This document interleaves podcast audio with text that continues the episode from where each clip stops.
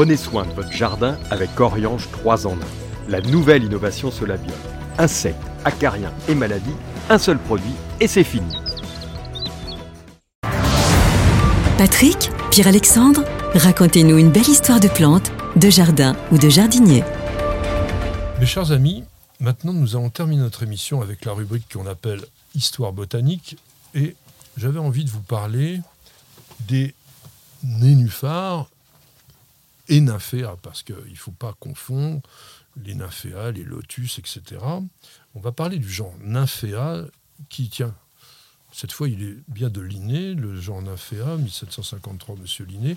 44 espèces quand même chez le, dans les nymphéas, qu'il ne faut pas confondre avec un autre genre qui pourrait, disons, par le côté euh, sonore, nous faire penser que c'est la même chose, le nuphar. Nuphar, Peu d'espèces. Peu d'espèces. 18 espèces dans Ah, le quand nuphar. même. Je pensais qu'on en avait moins. Le jaunet d'eau, qu'on appelle nénuphar jaune, Mm. et qui est aussi. Alors, si on voit que les feuilles, on peut se tromper. Ça a vraiment ces feuilles posées sur, sur l'eau, feuilles en forme de cœur, mais quand on a la fleur, évidemment, c'est très différent. Le genre Nymphéa, donc, a donné son nom à la famille des Nymphéacées. Il y a huit genres. Il y en a au moins un que vous connaissez. Au moins un.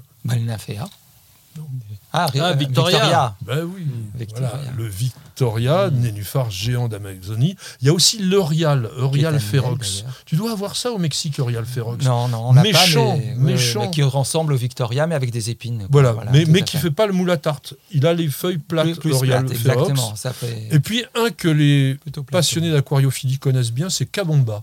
Cabomba, qui est une plante qui pousse vraiment à- dans l'eau et qui est assez agréable à, à voir. On les met dans les aquariums. Alors, vous allez me répondre, parce que ça, c'est tout le monde dans les bot- botanistes le sait. Est-ce que c'est la même chose que les lotus? Pas du tout. C'est quoi le genre lotus? Alors, alors, non, j'ai dit une mauvaise question parce qu'il existe un genre lotus, qui est le lotier. Oui, Ah oui, là, là, là, on Oui, est oui. dans les fabacées. Là, là, là, on a Voilà. encore autre chose. Mais le vrai lotus, son nom botanique c'est Nelimbo, Nelimbo Nucifera. nucifera. Mais, comme les botanistes sont des gens facétieux, il y a un nymphéa lotus, malheureusement, qui est une espèce bien connue qu'on appelle le nénuphar blanc. Et là, ça porte vraiment à confusion. Donc, le nénuphar blanc est originaire d'Égypte et on pense que le mot nénuphar vient de nanoufar, qui signifie en égyptien les, les belles, parce qu'on considérait que c'était les plus belles fleurs dans l'Égypte ancienne. Et on l'a appelé aussi l'herbe aux moines, parce que tiens, comme le vitex dont on a parlé il y a quelques semaines, il était censé couper les élans amoureux. Donc c'est pas comme le calla ou, ou le zindelichat qu'on a vu juste avant. Mm. L'analyse chimique, d'ailleurs, a prouvé qu'il y avait quelques alcaloïdes, comme la nuciférine, par exemple, qui étaient plus ou moins psychotropes et qui pouvaient peut-être calmer un peu Les ardeurs. les arbres. Alors pourquoi le nom nymphéa Il faut aller dans la mythologie pour savoir que c'était une nymphe qui était complètement dingue amoureuse d'Hercule. Et lui, il en avait strictement rien à faire, il l'avait même repoussé assez cruellement, et la pauvre, elle s'est suicidée. Et il a eu un côté un petit peu gêné, et il s'est dit, il faut quand même qu'on garde la mémoire de cette nymphe qui m'adorait, et il l'a changée en fleur, et c'est devenu ce magnifique nénuphar que l'on connaît. Et d'ailleurs, dans la mythologie grecque, le nénuphar est le symbole de la virginité. Il était dédié aux divinités qui protégeaient les jeunes filles, et aussi on dit à la déesse des eaux, ça, ça semble un tout petit peu plus logique. Il y a une jolie aussi légende en Inde qui raconte qu'au cours d'une lutte brutale entre l'étoile du berger et l'étoile du nord, pour contrôler le royaume de la nuit, des gouttes de sueur tombèrent dans les lacs et se transformaient en lys sacrés des eaux, comme ils appellent là-bas. Alors, il faut préciser aussi que le lotus bleu, puisque tout le monde connaît le lotus bleu, C'est un inféra. c'est un nymphéa. Ouais. Le nymphéa cerulea et qui est originaire d'Égypte. Et qui fleurit Bleu. La nuit. Et la nuit. La nuit, Voilà. voilà. Et qui sont très bons. et qui sent très bon.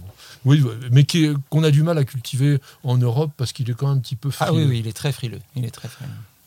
Alors on parlait de nuit et on dit que cueillir des nénuphars la nuit porterait chance aux, amoureux parce que le nénuphar laisserait échapper des fées des eaux qui se mettent à danser au clair du lune. C'est beau. quoi. faut aller les cueillir quand même. Hein. faut aimer se mouiller la nuit. Quoi. Alors, il y a une chose qu'on sait peu, c'est que le nénuphar blanc dont on parlait à l'instant, le Nymphaea lotus, est comestible.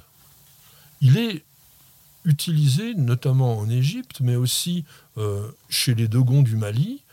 Les, les Dogons ils l'appellent le lait des femmes, parce qu'ils le donnent les feuilles à manger aux femmes qui allaitent, parce qu'a priori, ça favoriserait la lactation. Mais en Égypte, on utilise les graines séchées épilé et on faisait dans l'Égypte ancienne hein, du pain avec ça. Alors peut-être qu'il devait y avoir énormément de nénuphars dans le Nil. Parce Ramasser, hein. Consommaient également les rhizomes. Alors je ne sais pas si c'est bon. J'ai vu ça un jour, une, une Ouais, ouais. recette de rhizomes de nénuphars. Les pétioles, les pédoncules aussi consommés dans différents pays tropicaux. Alors ce- ça va pas être très bon parce qu'ils mangent ça surtout quand il n'y a pas, rien d'autre à manger. hein. parce que ouais, les rhizomes bouillis comme un légume, C'est pour accompagner les sauterelles ah, peut-être, peut-être. en cas de disette. Alors, les nénuphars sont aussi associés soit à la littérature, enfin on va dire aux arts. Parce que je vais vous lire une phrase de Marcel Proust. Je dis une phrase parce qu'effectivement, il faisait des phrases à rallonge. Il avait écrit euh, dans Du côté de chez Swann, il dit Ça et là, à la surface rougissait comme une fraise une fleur de nymphéa au cœur écarlate, blanc sur les bords. Plus loin, les fleurs plus nombreuses étaient plus pâles, moins lisses, plus grenues, plus plissées et disposées par le hasard en enroulement, enroulement si gracieux qu'on croyait voir flotter à la dérive, comme après l'effeuillement mélancolique d'une fête galante, des roses mousseuses en guirlandes dénouées. Alors toi, tu fais des grandes phrases, mais alors lui, c'est beau. Bah, c'est Proust, hein, c'est pas Ouais. moi. C'est beau. Et puis bon, il y a des nymphéas incontournables. Les nymphéas de Claude Monet. Absolument. Dans l'orangerie. Je ne savais pas ça. Peut-être que vous non plus. 250 peintures à l'huile sur les nymphéas. Il était fou furieux de ça. Il se disait qu'il n'arrivait pas à redonner sur sa toile la subtilité, la finesse de la fleur. Et il en a fait pendant 31 ans, les 31 dernières années de sa vie. Il est décédé en 1926. Il n'arrêtait pas, donc, dans son jardin de Giverny, où il y a un magnifique bassin, et il peignait ces nymphéas qui ont aujourd'hui une valeur euh. Absolument extraordinaire. Alors, puisque vous êtes quand même paysagiste, mes amis, quel est l'intérêt d'avoir des nénuphars dans, son jardin? Est-ce qu'on en met couramment? Toi, t'en mets même dans des petits, des petits bacs. Oui, non, il faut quand même avoir des bassins, il faut quand même avoir un peu d'espace, et des bassins qui soient, qui soient profonds. Vous avez du tout petit. Euh, ouais, mais le nénuphar, ça fait rêver, ça fait partie de- des, des choses. C'est l'été, c'est le. D'abord, Ah. c'est une plante aquatique, donc c'est associé à l'eau. Et la fleur de nénuphar, c'est vrai qu'elle est majestueuse, et la fleur de lotus, pour moi, elle est encore plus. La- je vais une fois Mais- par an en Italie, il y a une ancienne réserve d'eau qui était envahie par les lotus, et on a 5000 mètres carrés de lotus. Donc c'est juste. Mais il y a ça en France, à Mougins, ouais. sur le lac de Mougins, Ouais. à côté de Nice. Ouais. Il y a un lac qui fait à peu près 2 hectares et qui est couvert de lotus. On voit même plus l'eau. c'est extraordinaire. Mais en couvert Vendée de lotus. En Vendée, il y a, En Vendée il y a aussi. un- il y a un jardin, oui, oui, le parc euh, de la Cour d'Aron, Ah qui, oui, à a- la cour d'Arles. qui tout a à fait. euh, un hectare et demi de, de- Alors eux, ils ont fait un truc formidable, c'est qu'ils ont aménagé des passerelles à à travers, et on, on entre dans la plante et on voit cette espèce de pomme d'arrosoir là sous nez. C'est La, la fleur de lotus, que ce soit le bouton, la fleur ou la graine, enfin tout ça. D'ailleurs, la graine est comestible Aussi. de la graine du lotus. Alors, est-ce que vous savez à quelle heure s'ouvre la fleur de nénuphar dans l'horloge de flore Le matin. À 10 heures, et elle se referme vers les 4 ou 5 heures de l'après-midi. Et une fleur de nénuphar, ça dure une, une semaine environ. Mais ça, se, ça revient. Il y en a des diurnes et des nocturnes aussi. Alors, oui, oui, là on parle d'une, des nymphéas habituelles que l'on cultive dans nos jardins d'Europe et qui sont. C'est 10 heures, au soleil, 10 heures du soleil ou 10 heures à ta montre? Non, je pense que ça, ça doit être 10 heures au soleil, je pense quand même. hein. Alors il y a un rôle écologique comme des nénuphars parce que ça ombrage quand même euh, la, la pièce d'eau et ça évite la prolifération de certaines algues. Ça aide aussi bah, à certains petits poissons, notamment les alevins, à se protéger. Et voilà. euh, Alors quand même, un truc sur les nénuphars, ça aime quand même une certaine profondeur d'eau. En général, au moins 40 cm. Les petits nénuphars, c'est 20 cm. C'est pour ça que je disais on peut les mettre dans un demi-tonneau ou un truc comme ça, mais eau stagnante. Si vous voulez rater un nénuphar, vous mettez un jet d'eau dans votre bassin. Mm. C'est la meilleure façon pour qu'il pousse pas. Mais c'est très gourmand aussi, le nénuphar. Ah, bah, comme la Très, plupart, très, comme très la plupart des plantes aquatiques, Ouais. bien évidemment. Et après, bon, bien sûr, plein- pleine lumière, parce que si vous le mettez à l'ombre, il aura beaucoup, beaucoup de mal à être en fleurs. C'est toujours, malheureusement, envahi de pas mal de bestioles. Il y a les galéruques, il y a les pucerons. C'est une plante qui peut, dans un jardin, ne pas rester très très longtemps, d'autant que, alors là, insiste là-dessus, on ne fait rien.